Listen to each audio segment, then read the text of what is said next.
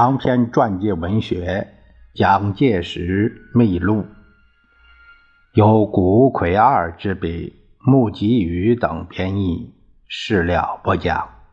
第十七章：两个敌人。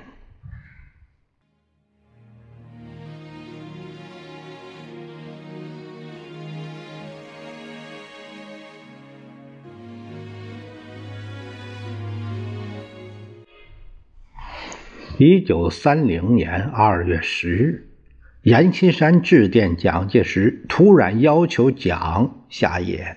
内容说：“阎且愿追随君作，共息子间，礼让为国，为黄胄民族固有之精神，在野负责，为今日救国唯一之途径。”阎锡山以有意共袭子坚而要求蒋介石隐退，言辞动人听闻，虽是一种很巧妙的策略，但实则毋宁说是公开了他的反中央立场。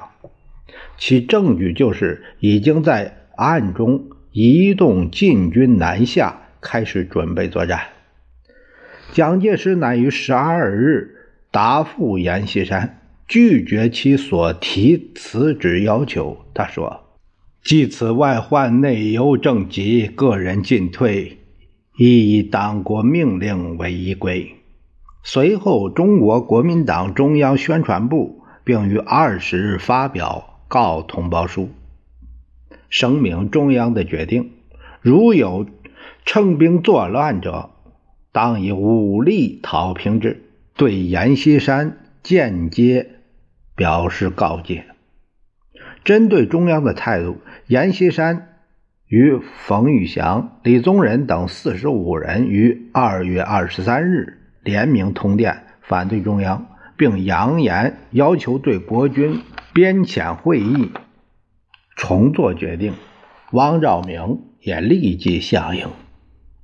一再离合集散、反复昌乱的人士，现在汇聚一起，燃起了反中央的烽火。事态自非简单，时局虽有发展，但策略难定。连此至彼，或连彼至此，皆非正本之道也。这是蒋总统三月五日的日记。以叛而未归，反复无常者，不必姑息。此辈。盖无所谓信义。无论廉甲廉乙，与其连人以落边际，不如任其自斗。我则整理内部，充足兵力，或是假以节德归顺效命而不敢斗也。这是三月八日的日记。既知冯玉祥的部署陆中林。等五十七人复于三月十五日联名通电，拥护阎锡山为海陆空军总司令，冯玉祥、李宗仁、张学良为副总司令。可是张学良则拒不就任，并向中央表示对于此事毫未余闻。就在这个前后，晋军侵入北平，将政府所属军政机关封闭、接收。并沿平汉、陇海两铁路推进，以增加兵力。为此，反动派联合捣我，而我乃回礼，必欲反动派以造谣机会。实则我心目中本无敌人，干吾之所信者为主义，与主义背驰者，其足为吾敌哉？这是三月十九日的日。之际至此，中央乃决心诉诸武力裁决。四月五日，国民政府下令通缉阎锡山。这一次叛乱，从参加的人和所发动的规模说来，都是国民政府前所未有的大地。五月一日，中央对全军不打讨伐令，在中国近代史上被称为“空前的大内战”——中原战争。语言展开。首先成为焦点的为豫省境内陇海铁路的攻防战。中央对面的敌人乃是冯玉祥。冯玉祥在这一次叛乱中受到阎锡山供给八十万元军费及大量最新式武器弹药，整编部署为三个军团，以陆中林为前敌指挥，孙良诚、刘玉芬、宋哲元分任第一、二、三军团司令。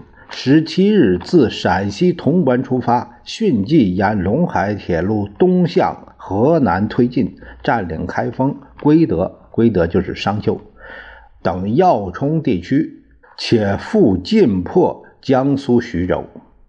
中央军于五月十二日以第二军团第三师为先锋，自徐州沿陇海路西进迎击。五月十八日，中央军克服归德。将该地叛军解除武装。六月一日，更压迫叛军后退到开封附近的兰丰。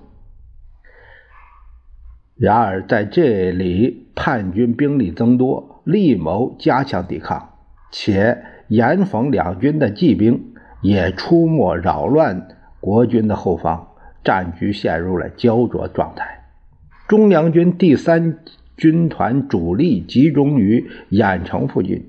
挥师北上，在许昌临颍一带展开激战。六月六日，中央军飞机空袭许昌，将城内叛军将领樊中秀炸死，叛军将士受挫。第三军团乃于七日克服许昌。不过，在第三军团一方面，至此也就难以继续推进。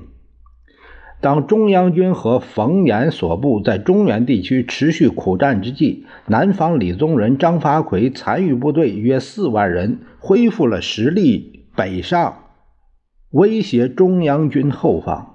此时，担任南方叛军前锋的是白崇禧，他指挥所部由广西侵入湖南，陆续于五月二十七日、六月三日、八日先后攻陷衡阳、长沙、岳阳。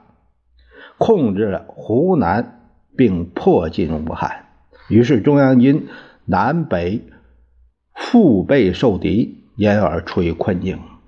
不过，正在此时，李宗仁、张发奎两个人为了湖南省政府主席人选发生内讧。武汉行营主任何应钦乃把握时机，指挥中央军第八路军、第四路军分自粤北。湘北夹击叛军，扭转了情势。中央军于六月十五日克服岳州，两天之后，更在敢死队与海军的积极行动之下夺回长沙。南方的危机乃为之消弭。继中原湖南战争之后的第三战线是北方的山东，业已占据了北平的阎锡山。所部的禁军于六月二十四日由傅作义率领大军在山东省青城附近渡过黄河南下。中央军以第一集团军主力沿京沪铁路布防迎击禁军，但因韩复榘所部败退，济南迅即失守。七月十二日，曲阜城被叛军炮击，中央军于。山东全线处于守势，叛军在战况有利的背景之下，乃转采取新的政治攻势。在阎锡山方面，汪兆铭派遣陈公富到达进行协商，连西山会议派的邹鲁、谢池等也有所联络，遂由冯、阎、王等人于七月十三日。发起在北平举行所谓的扩大会议，情势颇为危急。蒋介石在七月十五日的日记中，他写道：“当此之时，唯有忍守镇静，维系军心，以待其定。而其有计，若至万不得已，则唯有一死以殉党国；否则后退一步，革命大业全归乌有。”乃成为民族千古罪人矣。八月七日，扩大会议在北平举行第一次会议，发表蒋介石借党治名义实行独裁等诽谤宣言，并阴谋另组国民政府。可是，在这个期间，中央军逐渐扭转态势，易守围攻。蒋介石亲自上前线督战。七月二十一日，中央军攻下了威胁中原战线侧翼的亳州城。以后我军后顾无虑，军队运用亦可自如矣。为成功与失败，常在意见。危险，反可为安全之本。今后。乃可在京府路续求决战矣。这是七月二十二日的日记。八月二日，中央军在北方战线的泰安展开总攻击，并即将该线克服。蒋介石在浴血苦战的前线，展读总理遗书，感到战局固然艰苦，但是如果与当年总理在广州时所困相比较，还是好的很多。一觉今日环境之忧郁，足使人倍增勇气。战局时已至优胜之境。三日以来，冯军对陇海正面反攻，亦不过多用炮击，而其步兵时节悉死，不敢接近。这是八月五日的日记。近日所得战报，每多危急，如定力，未有不为所动者。不论结何急报。需休息五分钟，再加审查，则真相见明，心神已定，不为所欺。八月十三日的日记。八月十五日，中央军克复济南，刚逢河水暴涨，退路阻绝的叛军，除极少数舍弃装备渡河逃走之外，差不多都成了俘虏，或是在强行渡河时溺毙。此役缴获武器、枪支三万余支，炮两百多门。中央军在济南的胜利，对于整个战局造成了决定性的作用。继而又在陇海铁路沿线击破宋哲元、孙殿英部于宁陵，将之向西北方面逐退。不过，当此阶段。汇聚于北平的叛乱领导分子之政治活动也正在进行之中。九月一日，他们擅行公布国民政府组织大纲，推举阎锡山为国民政府主席，并以阎锡山、冯玉祥、汪兆铭、李宗仁、唐绍仪、谢池、张学良七人为国民政府委员。阎锡山于九月九日就任主席，发表所谓“公平内政、均善外交”的宣言。可是这个伪政府的寿命实在是太短，叛乱分子们最大的失策是错估了东北边防总司令长官张学良的动向。他们极力劝说统御东北军的张学良，希望他能就任其国民政府委员，参加叛乱阵营。同时，日本也对张学良施加压力，要他接受，但张学良则加以拒绝。而于九月十八日通电拥护中央，并出兵入关向北平进击。见到张学良通电的阎锡山，鉴于大势已去，遂即日通电下野，率领所部退回山西。主席在位不过十天。王兆明也于二十日不声不响地离开了北平，回忆十二年前直信之死。胡王皆痛哭，是乃党夷，亦为私情也。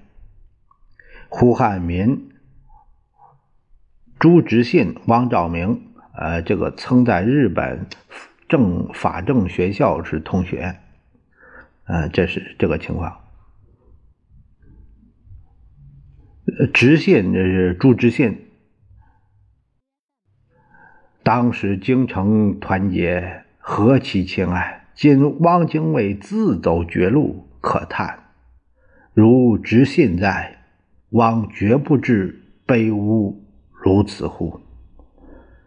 弥令人痛念之信也。这是九月二十一日的日记。北平、天津则由张学良军队进驻，此时中央军仍然在追击叛军。十月九日克洛阳，二十五日下潼关，二十九日到达西安。阎锡山、冯玉祥两人于十一月四日声明事权归田，阎自天津化妆逃往大连，冯自山西逃出。兵连祸结达六个月之久的中原战争至此算中西。此次讨伐六十万叛军，中央军动员百万，死伤人数叛军达二十万，中央军九万五千人。